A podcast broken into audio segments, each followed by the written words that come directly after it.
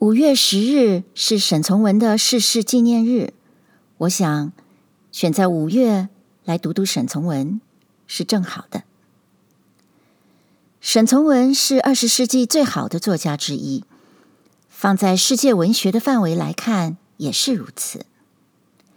一九零二年出生的沈从文被列为五四文学人物，不过他的作品的风格与感情，不是我们经常用来标签五四的科学啊、民主啊、西化啊这些所谓进步的价值。他的文学世界是更为抒情的，这也使得他的作品更具有普遍意义。即使是换到不同的时空环境，我们仍然可以深深感受。沈从文的故乡是湖南的凤凰县，这个地方在地理上，已经接近云贵高原，离中国的政治与文化中心很远了。那里的居民有汉人，也有苗人，自古以来就有复杂的民族关系。故乡对沈从文有很深的影响。我们台湾读者比较熟悉的边城，便是以湖南西边的小山城为背景。这也成为二十世纪小说中最诗性的场景。沈从文把他在一九三四年回乡路上的作品集为《乡行散记》这本书，一九三六年三月由商务印书馆出版。里面的作品是散文，但也带着短篇小说的味道。离乡日久，再次归乡的经验。是回忆与现实交错的，因此而产生了爱恋、遗憾、讥刺、悲悯等等的情怀，这些都是作品的美感来源。我首先要读的是《湘行散记》中的《桃源与圆州》这篇文章，分成两集来读。桃源与圆州都是湖南西部的地名。也都在沅江这条河的边上，水与在水上的人，在沈从文的作品中非常重要。桃源当然让我们联想到桃花源的典故，沈从文自己在文章中也大大的发挥了这一点。我们的节目名称“仿佛若有光”，就是取自陶渊明的《桃花源记》，因此。读沈从文从《桃源与圆州》这篇文章开始，也算是自然而然的吧。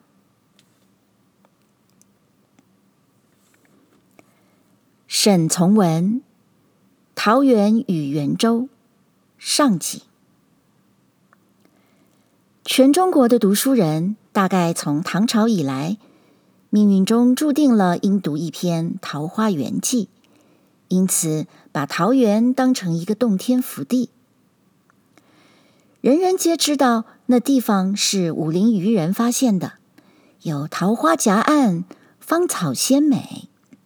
远客来到，乡下人就杀鸡温酒，表示欢迎。乡下人都是避秦隐居的移民，不知有汉朝，更无论魏晋了。千余年来。读书人对于桃源的印象既不怎么改变，所以每当国体衰弱、发生变乱时，想做移民的必多。这文章也就增加了许多人的幻想，增加了许多人的酒量。至于住在那儿的人呢，却无人自以为是移民或神仙，也从不会有人遇着移民。或神仙。桃源洞离桃源县二十五里，从桃源县坐小船沿沅水上行，船到白马渡时，上南岸走去，望路之远近，乱走一阵，桃花源就在眼前了。那地方桃花虽不如何动人，竹林却很有意思。如椽如柱的大竹子，随处皆可发现前人用小刀刻画留下的诗歌。新派学生不甘自弃，也多刻下英文字母的题名。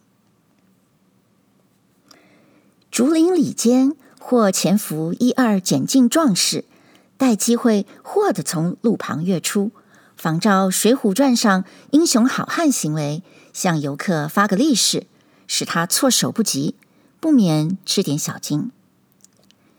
桃园县城则与长江中部各小县城差不多，一入城门，最触目的是推行印花税与某种公债的布告。城中有棺材铺、官药铺，有茶馆、酒馆，有米行、脚行，有和尚、道士，有经济媒婆。庙宇祠堂多数为军队驻防，门外必有个武装同志站岗。土栈烟馆既照章纳税，就受当地军警保护，代表本地的出产。边街上有十家玉器作，用名石染红、着绿，琢成酒杯、笔架等物，货物品质平平常常，价钱却不轻贱。另外还有个名为后江的地方，住下无数公私不分的妓女，很认真经营他们的业务。有些人家在一个菜园平房里。有些却又住在空船上，地方虽脏一点，倒富有诗意。这些妇女使用她们的下体安慰军政各界，且征服了往还远水流域的烟贩、木商、船主，以及种种因公出差过路人，挖空了每个顾客的钱包，维持许多人生活，促进地方的繁荣。一县之长照例是个读书人，从史籍上早知道这是人类一种最古的职业，没有郡县以前就有了他们。取缔既与风俗不合，且影响到若干人生活，因此就很正当的定下一些规章制度，向这些人来抽收一种捐税，并采取了个美名词，叫做花捐。把这笔款项用来补充地方行政、保安或城乡教育经费。桃园既是个有名地方，每年自然就有许多风雅人心慕古桃园之名，二三月里吸了《桃径节集》与《诗韵集成》等参考资料和文房四宝，来到桃源县访幽探胜。这些人往桃源洞赋诗前后，必尚有机会过后江走走。有朋友或专家引导，这家那家坐坐，烧盒烟，喝杯茶。看中意某一个女人时，问问行市，花个三元五元，便在那万人用过的花板床上，压着那可怜妇人的胸膛放荡一夜。于是。寄游诗上多了几首无题艳遇诗，把巫峡神女、汉高解配、流软天台等等典故，一律被引用到诗上去。看过了桃源洞，这人平常若是个很谨慎的，自会觉得应当及早过医生处走走，于是匆匆的回家了。至于接待过这种外露风雅人的神女呢，前一夜也许陆续接待过了三个麻洋船水手，后一夜又得陪伴两个贵州省牛皮商人。这些妇人照例说不定还被一个散兵游勇、一个县公署直达吏、一个公安局书记或一个当地小流氓常时期包定战友。客来时，那人往烟馆过夜；客去时，再回到妇人身边来烧烟。妓女的数目占城中人口比例数不小，因此仿佛有各种原因，他们的年龄都比其他大都市更无限制。有些人年在五十以上。还不甘自弃，同十六七岁孙女备行来参加这种生活斗争，每日轮流接待水手同军营中伙夫。也有年纪不过十三四岁，乳臭尚未脱尽，便在那儿服侍客人过夜的。他们的技艺是烧烧鸦片烟，唱点流行小曲。若来客是梁子上跑四方人物，还得唱唱军歌、党歌和时下电影明星的流行歌曲，应酬应酬，增加兴趣。他们的收入有些一次可得洋钱二十三十，有些一整夜又只得一块八毛。这些人有病本不算一回事，实在病重了，不能做生意挣饭吃，间或就上街走到西药房去打针，六零六三零三扎那么几下，或请走方郎中配副药，朱砂茯苓乱吃一阵。只要支持得下去，总不会坐下来吃白饭。直到病倒了，毫无希望可言了，就叫毛火用门板抬到那类住在空船中孤身过日子的老妇人身边去，敬她咽最后那一口气。死去时，亲人呼天抢地哭一阵，请所有请和尚安魂念经。再托人赊购副四合头棺木，或借大家衣买副薄薄板片，土里一埋，也就完事了。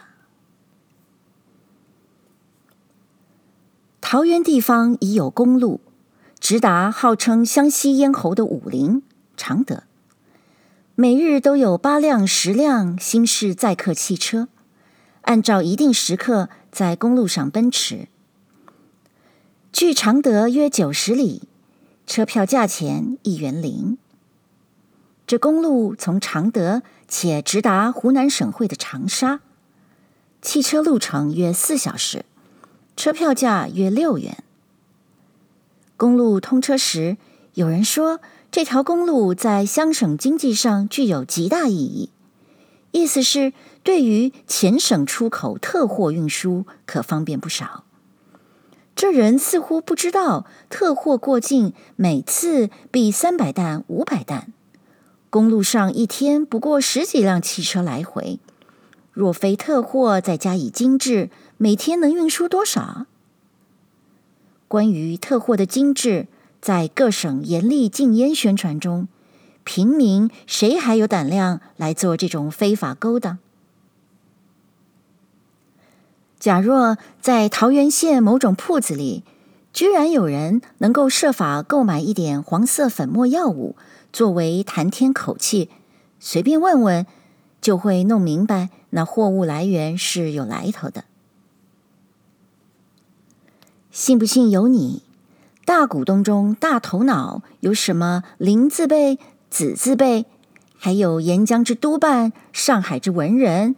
且明白出产地并不是桃园县城，沿江上行五十多里，有二十部机器日夜加工，运输出口时或用轮船直往汉口，却不需借公路汽车转运长沙。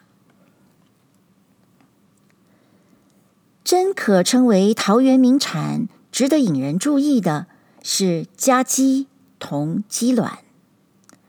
街头巷尾，无处不可以发现这种冠翅如火、庞大庄严的生物，经常有重达一二十斤的。凡过路人出现这地方鸡卵，必以为鸭卵或鹅卵。其次，桃园有一种小华子，清洁稳当干净，在原河中可称首屈一指。一个外省旅行者，若想到湘西的永绥、前城、凤凰，研究湘边苗族的分布状况；或想到湘西往四川的酉阳、秀山，调查桐油的生产；往贵州的铜仁，调查朱砂水银的生产；往玉屏调查竹料种类，注意造销制纸的手工业生产情况，皆可在桃源县魁星阁下边固驮那么一只小船，沿源河溯流而上，直达目的地。到地时取行李上岸落店，毫无何等困难。